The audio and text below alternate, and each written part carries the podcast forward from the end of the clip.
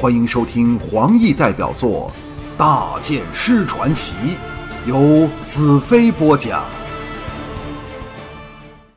第四十一章：天元回春。一觉醒来，日已当午，窗外阳光漫天，房内静悄悄的，大床上只剩下我一个人。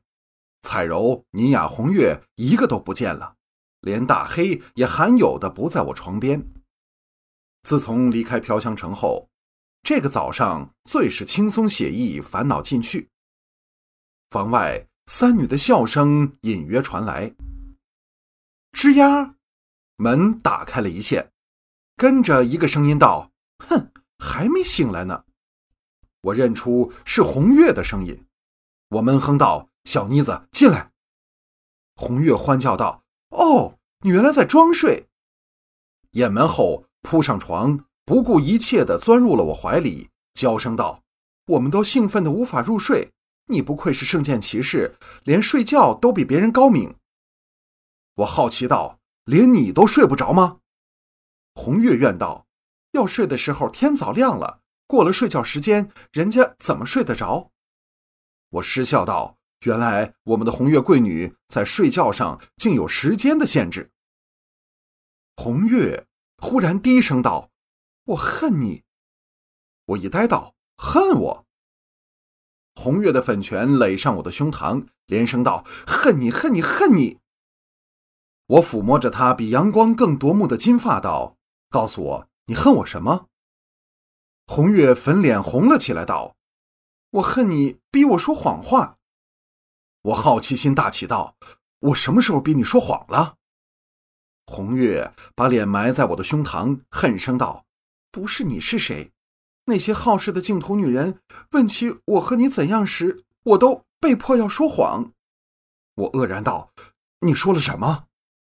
红月嗔道：“难道我告诉他们你只是吻过我、抱过我吗？那我红月还有什么面子？”我哑然失笑，居然是这么一回事儿。只听“咿呀”一声，门再次打了开来。彩柔探头进来道：“大剑师，大祭司来了，在主厅等你呢。”红月掩嘴笑道：“两个都是大，究竟谁大一点儿？”主厅内不但大祭司来了，其他祭司也来了，只是不见明月和法言。施礼后。大家坐了下来，大祭司道：“昨夜另一个殷女尸由北路逃走了，守城的人不敢阻拦，看着这妖妇飘飘然离去。这是意料中事，不过总有一天要她饮恨在我剑下，为凤香索回血债。”大祭司长叹一声道：“明月今早喝了毒酒，被发现时早死得透了。”我既然无语，这或许是他交代错误的唯一方法。只有死亡才可以保存他的尊严。大祭司续道：“法言自觉无颜掌管净土的宗法，要辞去祭司的职位，希望大剑士批准，还是有新任祭司的人选？”我挥手道：“净土的内部事务全由你们做主，我只管军事方面。”当黑叉人被赶回大海里时，便是我功成身退的时候。希望你们能明白。众祭司均露出感激的神情，只有花云垂着头，不敢看我。昨夜我逼他说爱我，的确是过分了点儿。灵智站起来道：“大剑师，请走出馆外，露上一脸。他们由今早啊，等你到现在了。”我愕然道：“什么？”众祭司。微笑起立，拥着我往门外走去。刚走出大门，如雷的欢叫便轰然响起。我一看之下，几乎不相信自己的眼睛。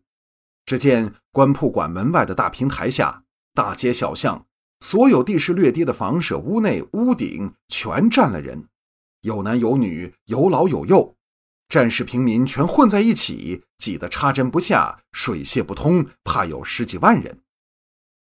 他们瞬时兴奋地狂喊起来，帽子、杂物、鲜花全给挥上天空，此起彼落。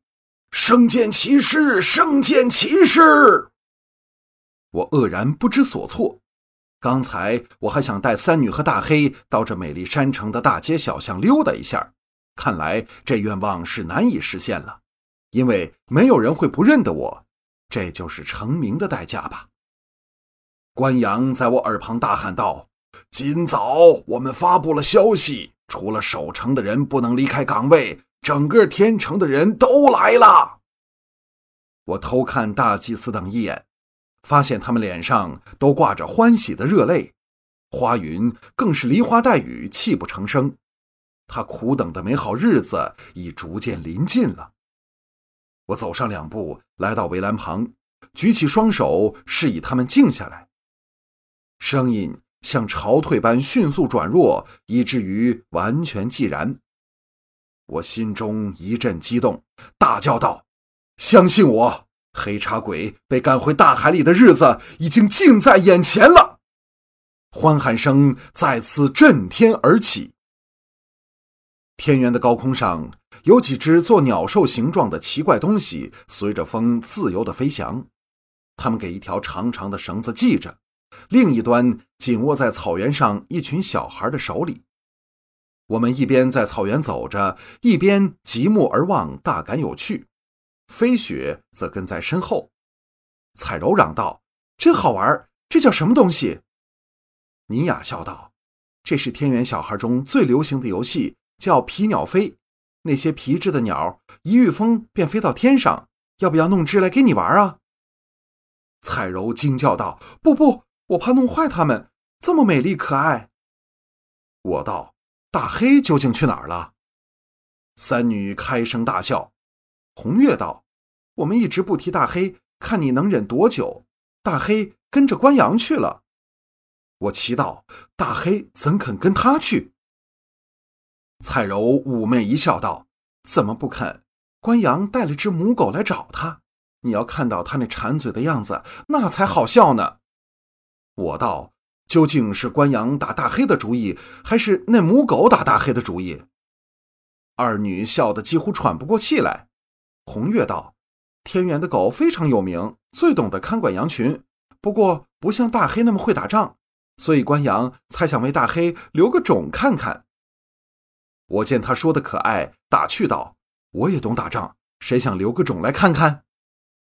红月道：“我才不要生孩子。”尼雅垂下了头，避开了我的眼光。彩柔的美目掠过一阵失落。借着观看天上的皮鸟飞，没有回答我的问题。我暗责自己，改变话题道：“红石他们去哪儿了？”尼雅道：“红石、侯玉和红晶回历史堡了。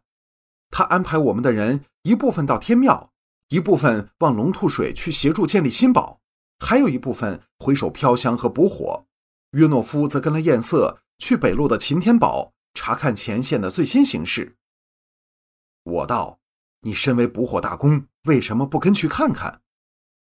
尼雅咬着嘴唇道：“你去我才去，你在净土一刻，我便跟你一刻。”我爱怜的望了他一眼，无限感慨。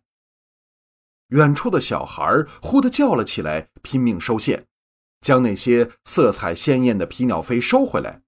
我往天际一看，一股雨云正往天元飘过来，那边的天气黑若夜晚。三女惊呼道：“下大雨了！”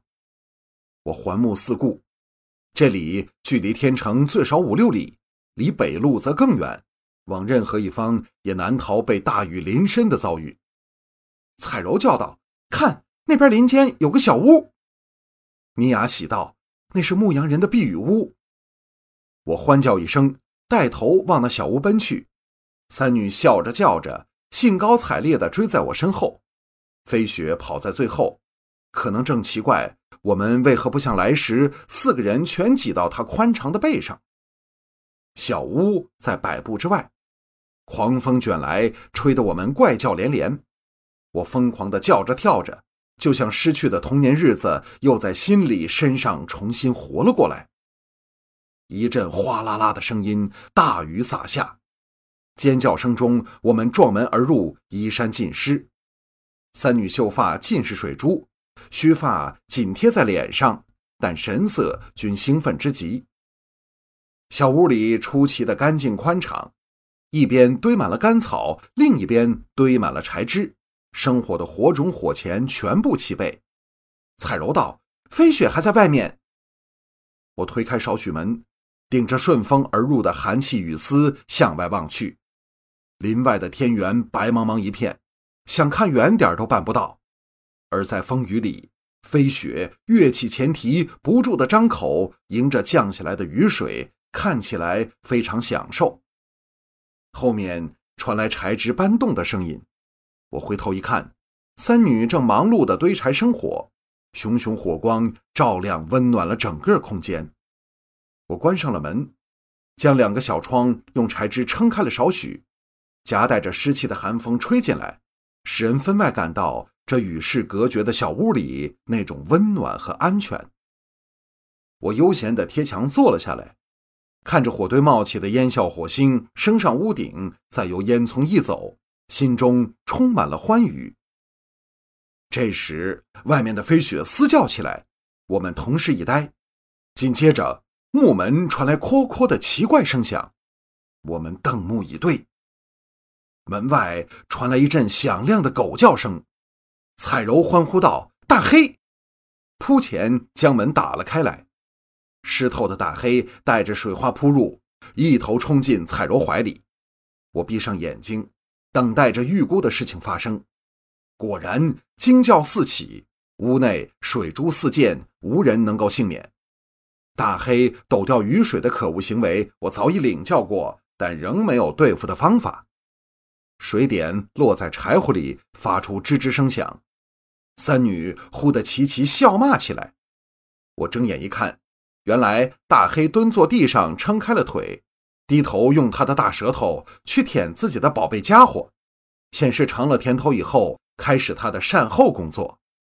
红月叫道：“大黑不准过来舔我，连闻都不许！”岂知大黑以为红月在唤他，千辛万苦地爬了起来，往红月凑去。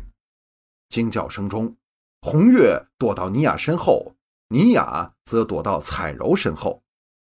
彩柔笑得全身发软，用手挡着大黑的脖子，死命不让大黑的舌头舔在他的脸上。我看着三女身上完全没有遮蔽作用的湿衣服，看着她们美妙的胴体，真是想就此死去，好让这动人的时刻永远保存下来。我想起了花云今早梨花带雨的样子，她现在正在干什么？是否也在天城的另一角落看着外面这场好雨？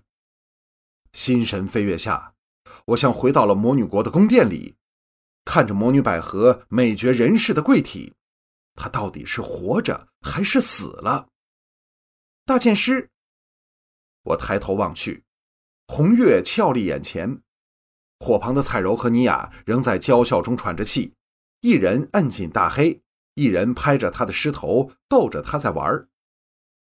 红月见我眼光移到了别处，嗔道：“大剑师。”我眼光回到他焕发着青春气息的美丽胴体上，不自觉地咽了一口唾沫，心中叫道：“这妮子真的长大了。”红月的俏脸飞起两朵红晕，不胜娇羞的道。大剑师，我给你看些东西。随着打开两件的衣服，缓缓脱掉全身湿衣，然后没有一丝保留的站在我眼前。彩柔和尼雅像是一点也不知道这边发生了什么事的样子，继续他们和大黑的游戏。我的目光完全没法离开红月的身体，那种娇嫩柔滑。那种代表了骄傲和青春的肉光嫩色，使我的心热了起来，烧了起来。红月以从未有过的娇羞神态，咬着唇，低着头，昂然挺立。我的眼光在她的修长玉腿逡巡着，以心眼画着美妙的线条。我想起了西岐，一阵钻心的痛苦狂涌而起。我豁得起立，一手抱起赤裸的红月。吻着她的小嘴，往柔软温暖的干草堆走了过去。红月，我屈服了，我投降了。在这刻，你是世上最美妙、最可爱的小东西。柴火烧得噼啪作响。